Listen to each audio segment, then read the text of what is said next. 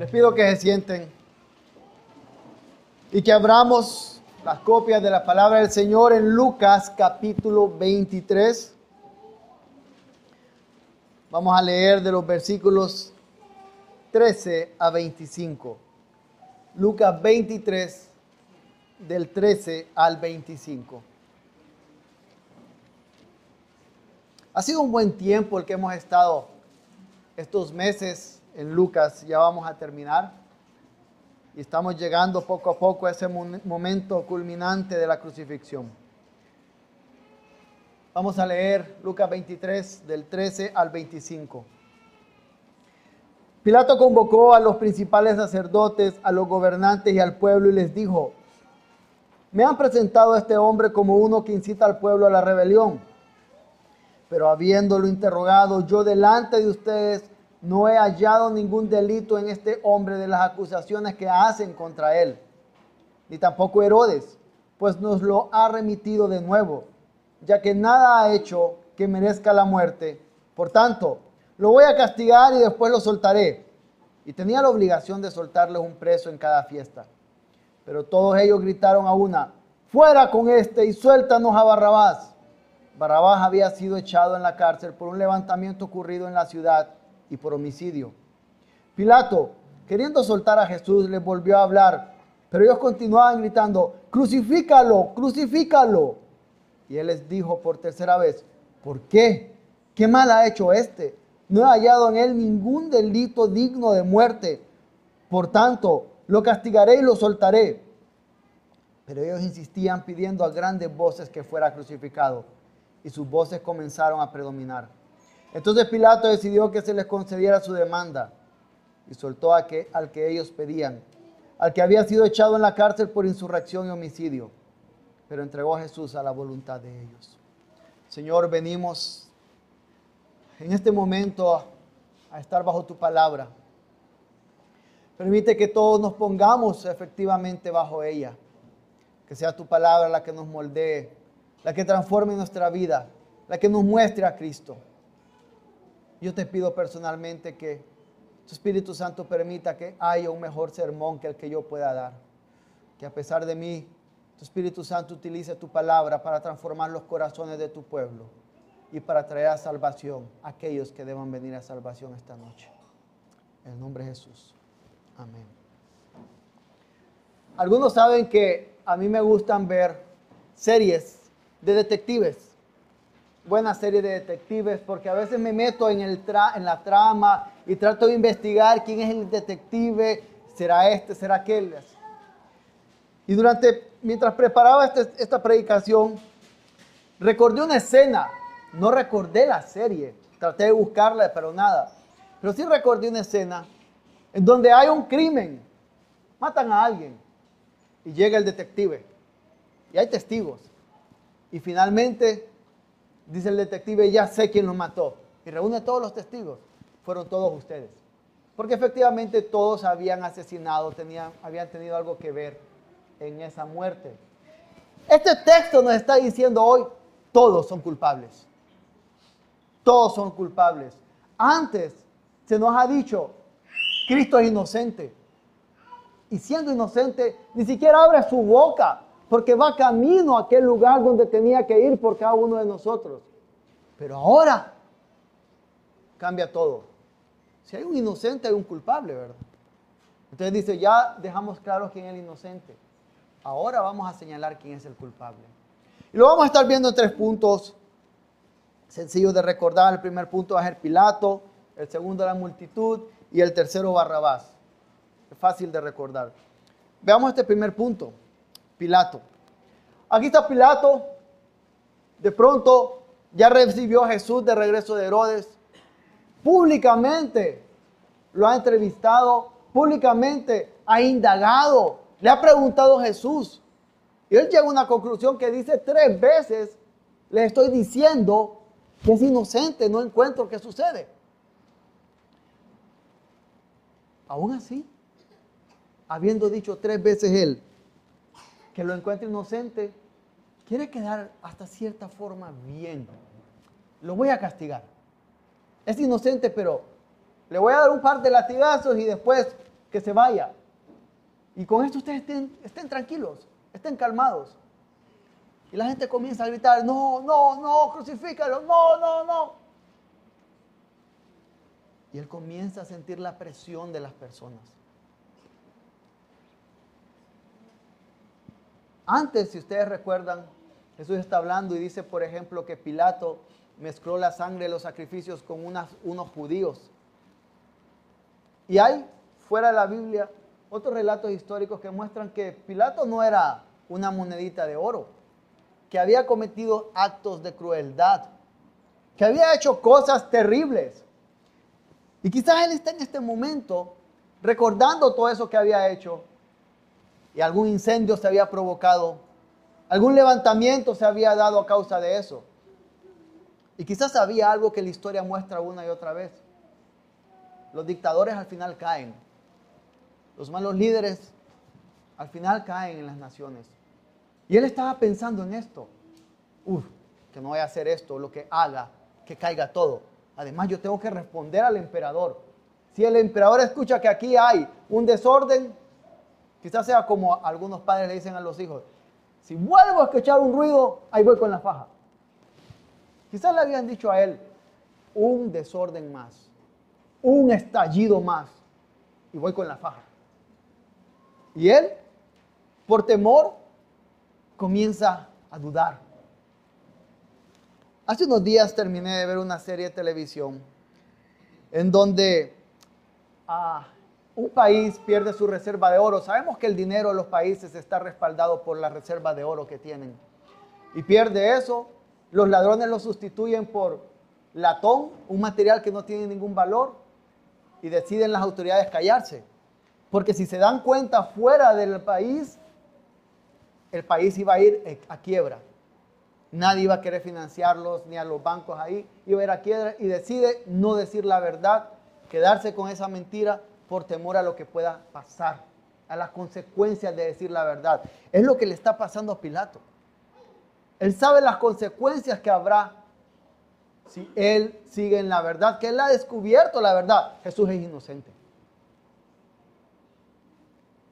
Y esa es la verdad y entonces tenía que liberarlo. Y si él continúa firme en esa verdad, él va a tener una revuelta y va a tener al pueblo que cada vez grita más y empieza a prevalecer. Empieza a escucharse más fuerte.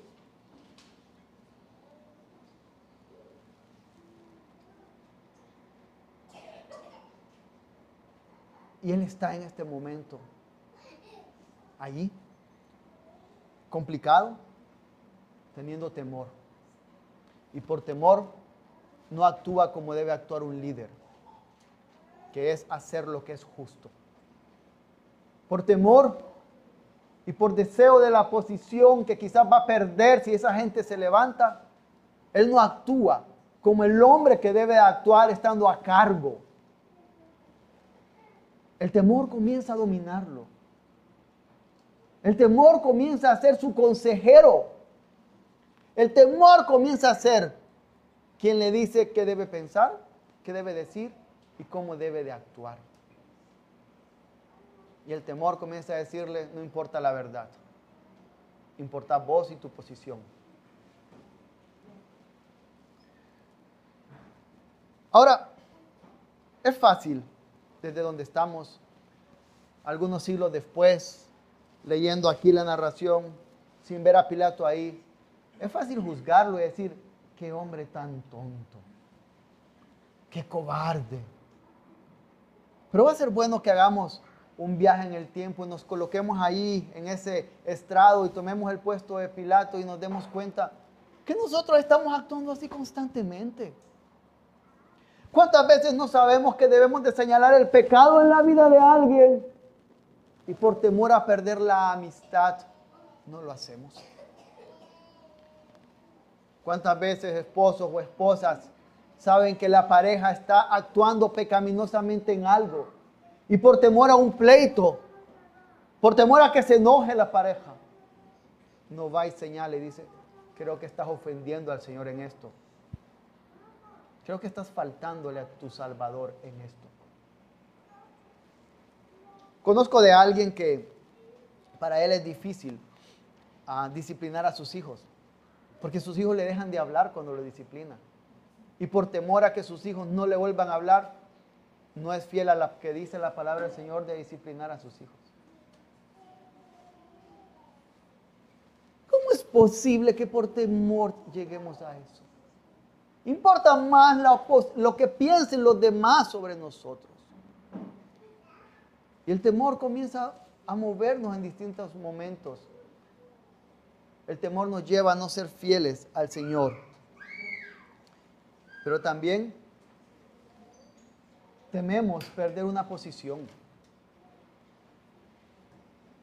A veces tenemos una posición, tal vez no tenemos autoridad como un padre, un jefe o alguien en estos puestos, pero a veces tenemos una posición de respeto ante otros. alguien, habrá alguien que nos admire por alguna razón u otra. Y esa posición de respeto o de influencia que tenemos con algunas personas, tenemos temor de perderla. Y faltamos a la verdad. Huimos de la verdad. Pero hay algo más. Le dije que probablemente Pilatos estaba condicionado por las malas actitudes de su pasado en cuanto a cómo actuar ahora. A veces nosotros hemos cometido pecados en el pasado, no a veces, muchas veces, pero a veces estos pecados son conocidos por algunas personas. Y nos da temor llegar donde alguien y decirle, estás pecando ante el Señor porque creemos que nos va a decir, ¿y qué me decís vos si has hecho esto? Aun cuando sabemos que es un pecado que hemos confesado a quien debemos confesarlo y que hemos sido perdonados, el temor de nuestras decisiones pasadas el temor de nuestros pecados pasados nos condicionan también para no ir en pos de la verdad. Eso suele estar sucediéndonos muchas veces. Pero tenemos que recordar algo como creyentes. Hay un temor que todos los creyentes debemos de tener. El temor al Señor. Si hay un temor que debe dominar el corazón de cada hijo de Dios, es el temor reverente al Señor. Y cuando somos dominados por el temor reverente al Señor, podremos enfrentar algunas decisiones difíciles que tenemos que tomar.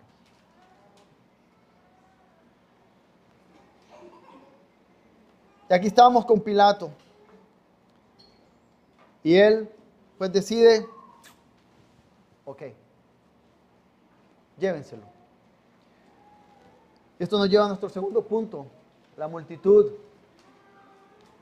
Al inicio dice que Pilato llamó a los principales sacerdotes, gobernantes y al pueblo. Ahora vemos estos otros culpables, esta multitud. Es interesante ver que durante todo el tiempo en Lucas, ¿quiénes han sido los grandes rivales de Jesús? escribas y fariseos. Escribas y fariseos han estado ahí. Así que no es sorprendente ver que están los sacerdotes y los gobernantes, escribas y fariseos. Pero ahora se incluye al pueblo.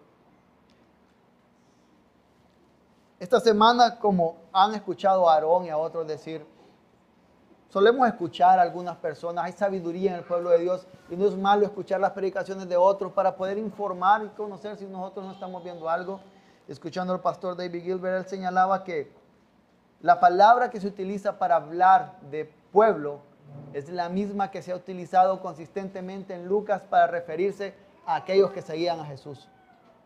Es decir, es probable que muchos de los que estaban siguiendo a Jesús en un momento estaban ahí gritando, crucifícalo, crucifícalo, y que su voz predominó. Y ahora, ¿qué están haciendo ellos? Apostándole al caballo ganador o dejando, quitando su apuesta al caballo perdedor. Hace algunos meses estábamos en, casa y había un primo de, mis niños. Estábamos viendo un partido de fútbol. Entonces yo les pregunté, ¿a qué equipo le van? Entonces el primo de, de Benjamín, porque era con Benjamín que estábamos ahí, dijo, le voy a el equipo A el equipo A estaba ganando. Después el equipo B comenzó a ganar y dijo, no, ahora le voy al equipo B. Y así estuvo jugando, apostando al que ganaba. Eso está haciendo esta gente aquí. Jesús ya no es capaz de darme panes y peces.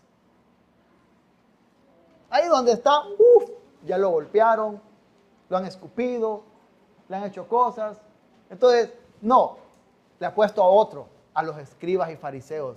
Quizás ellos ahora van a tener que darme los panes y los peces que Jesús ya no me va a dar. Están cambiando sus lealtades según su estómago. Están reconociendo que ellos viven por explotar a otros y van a ser leales a aquel que pueden estar explotando y de quien pueden estar recibiendo. Esto es lo que está pasando con el pueblo. Y los sacerdotes y gobernantes,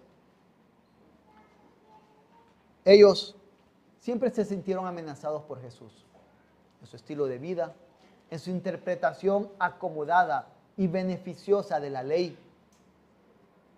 Ellos siempre se sentían amenazados por Jesús.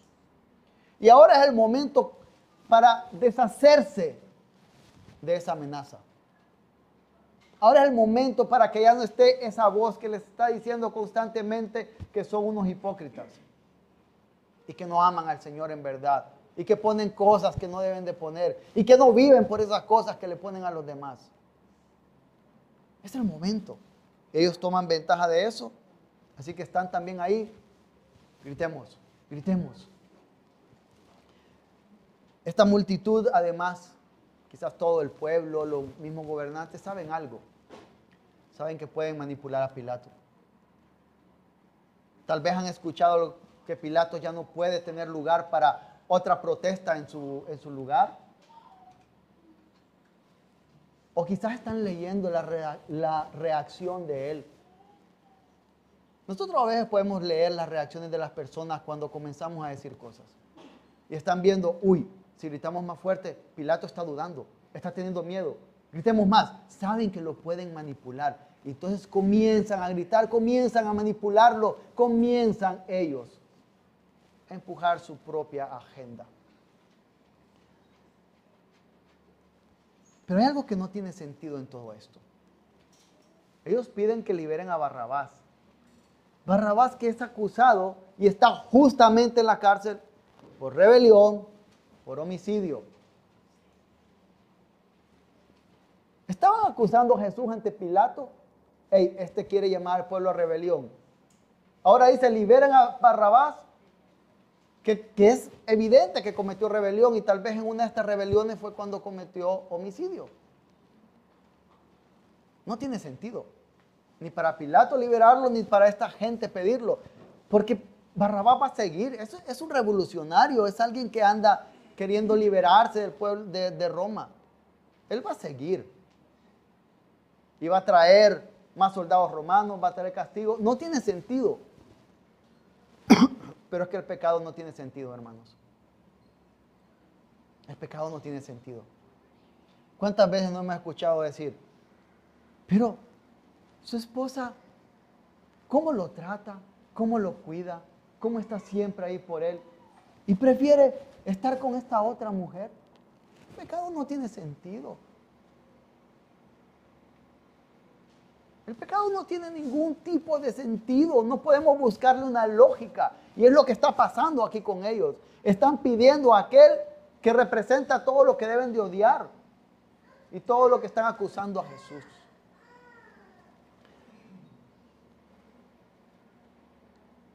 Y si hace poco estábamos en los zapatos de Pilato. Ahora pensemos un poco y pongámonos en los zapatos de la multitud.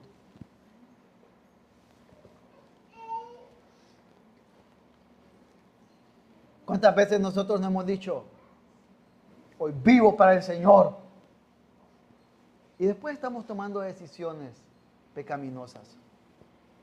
¿Cuántas veces no estábamos un sábado por la tarde diciendo, oh, mañana hay iglesia? Y en un rato estamos viendo pornografía o estamos viendo o hablando con alguien sobre el carácter de otra persona matándolo.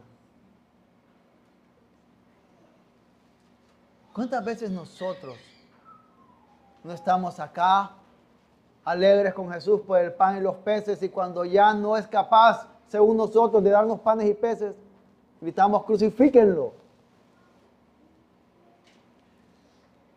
Todos los viernes en staff nos sentamos y conversamos sobre las predicaciones.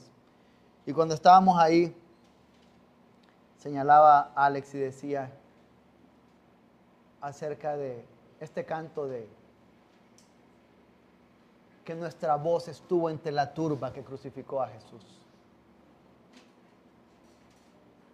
Cada vez que nosotros preferimos pecar, estamos allí, siglos atrás, viajando al pasado, gritando, crucifícalo, crucifícalo. Cada vez que preferimos el pecado, estamos gritando, crucifiquen a Jesús. Y como esta multitud, también somos buenos en manipular a las personas. Nosotros sabemos a veces cómo podemos manipular a algunas personas y lo hacemos. Los niños saben que si lloran de la forma correcta, van a causar algo en los papás.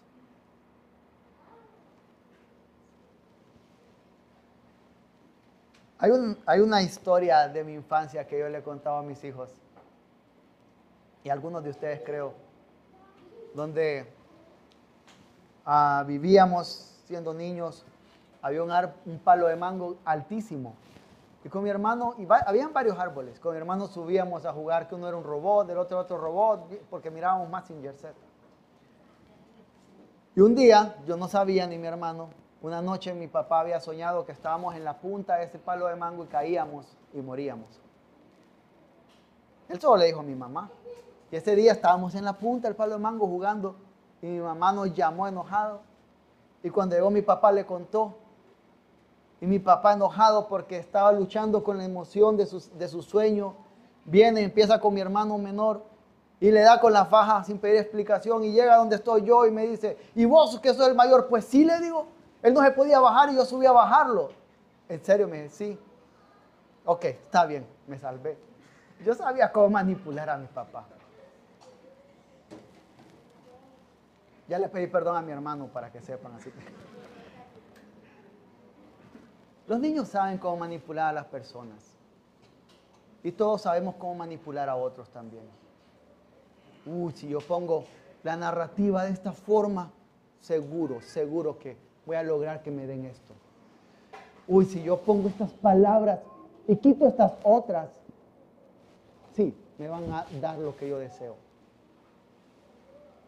Pero además, también somos muy buenos desechando a las personas que ya no nos sirven. Cuando alguien nos está dando lo que queremos, esa es la mejor persona del mundo. Nunca he tenido un mejor amigo, un mejor jefe, un mejor líder. Es la mejor persona. Y cuando deja de darnos lo que nosotros queremos, es un ogro. Es lo peor que hay. Lo odiamos y raíces de amargura brotan en nosotros y se convierten en árboles de odio. A veces yo lo he hecho, quizás ustedes también. Somos muy buenos para que aquel que ya no nos sirve más, darle una patada y tirarlo lejos. Finalmente llegamos a nuestro tercer punto. Barrabás. Aquí está Barrabás. Barrabás este es el niño de algunas películas que ustedes han visto, que es como el, el que le hace bullying a todos, el que está molestando a todos, y de pronto hace, hace algo, llega el director de la escuela y él ya sabe que fue él, ya sabe que fue Barrabás. Y dice, ¿quién hizo esto? Y cuando Barrabás está a punto de decir yo, alguien dice, yo lo hice. Ese es Barrabás. Él sabe que cometió eso y de pronto aparece alguien más que toma su lugar. Y él es liberado. Este es un criminal. Él es culpable de esos crímenes. Él es culpable. Él merece estar ahí.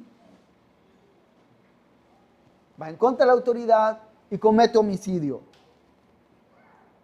¿Y saben qué está sucediendo con estas dos cosas? Si lo pensamos bien, cuando nosotros vamos en contra de la autoridad y después podemos hablar que hay matices en esto, pero cuando vamos en contra de la autoridad, la palabra del Señor nos muestra que cada autoridad es una representación de Dios. Y cuando vamos en contra de la autoridad, estamos yendo ¡boom! a causa del pecado en contra de Dios. Y cuando cometemos homicidio, a causa del pecado, ¡boom! estamos matando a otros seres humanos. El pecado nos hace matar todas las relaciones que tenemos con, con cualquier persona y con el Señor. Eso es lo que está haciendo este hombre. Eso representa este hombre. Va en contra del Señor y en contra de la humanidad. Él es culpable. Él tenía que morir ahí. Y él no está pidiendo ser liberado. No sé si de pronto él en su celda, esperando ser ahorcado, empieza a escuchar, liberen a Barrabás, liberen a Barrabás. ¿Y a mí por qué? Si ahí hice mi testamento. Y lo liberan. Y si pensamos muy bien, familia, nosotros también somos como Barrabás. ¿Cuántas veces en nuestra vida no estamos yendo en contra del Señor? ¿Cuántas veces cuando estamos prefiriendo el pecado, estamos yendo en contra del Señor directamente? Y también muchas veces estamos yendo en contra de la autoridad. Miren, yo lo he dicho varias veces en varios, con varias personas. A mí que nadie me diga que no va en contra de la autoridad porque es parte de nosotros a causa del pecado. Siempre vamos a ir en contra de la autoridad.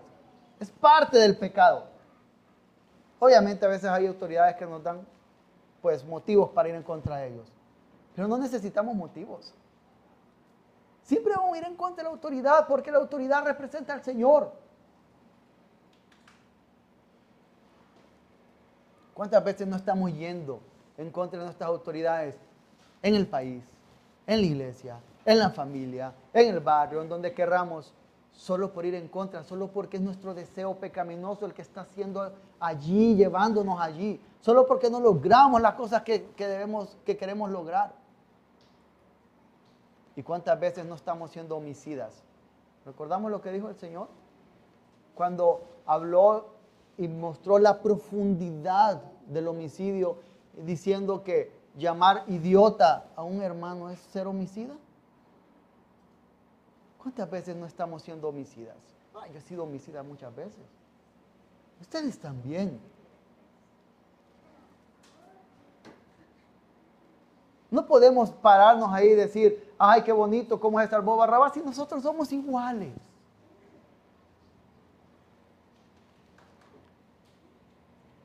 Pero así como estaba Barrabás, sin merecer nada. Así hemos estado nosotros.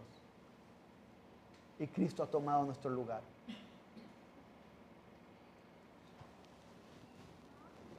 Cuando había sentencia sobre nosotros de morir, de recibir la ira justa de Dios, Cristo tomó nuestro lugar. Cristo tomó nuestro lugar sin que nosotros estuviéramos pidiendo ser liberados, porque sabíamos que no hay forma de ser liberados. hemos recibido eso. Yo quiero que vayamos a Colosenses 1, rapidito.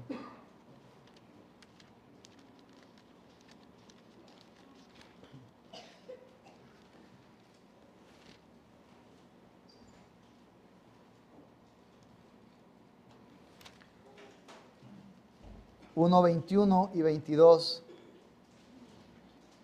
nos dice, y aunque ustedes antes estaban alejados y eran de ánimo hostil, ocupados en malas obras, sin embargo ahora Dios los ha reconciliado en Cristo con su cuerpo de carne, mediante su muerte, a fin de presentarlos santos, sin mancha e irreprensibles delante de Él. Eso le pasó a Barrabás en ese momento. Pero eso nos ha pasado a nosotros.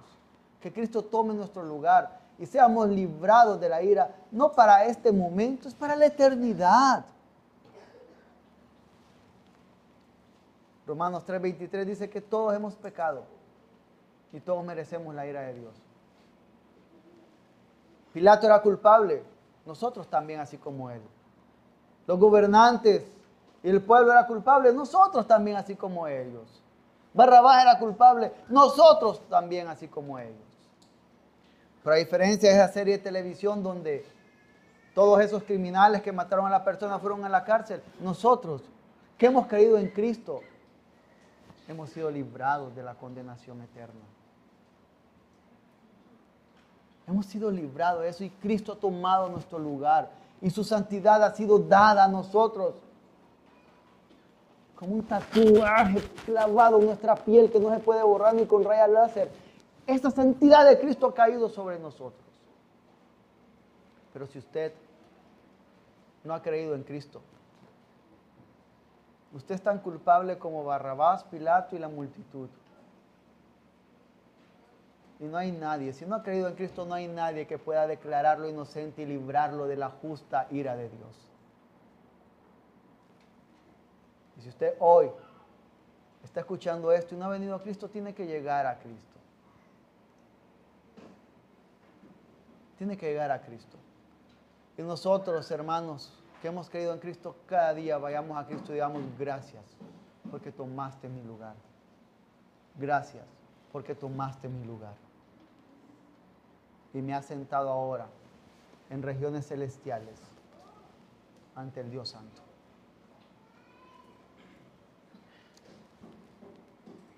Oremos. Señor Dios, es maravilloso pensar que en algún momento de la historia Cristo vino para liberarnos sin que nosotros lo pidiéramos. Hemos sido declarados hijos de Dios.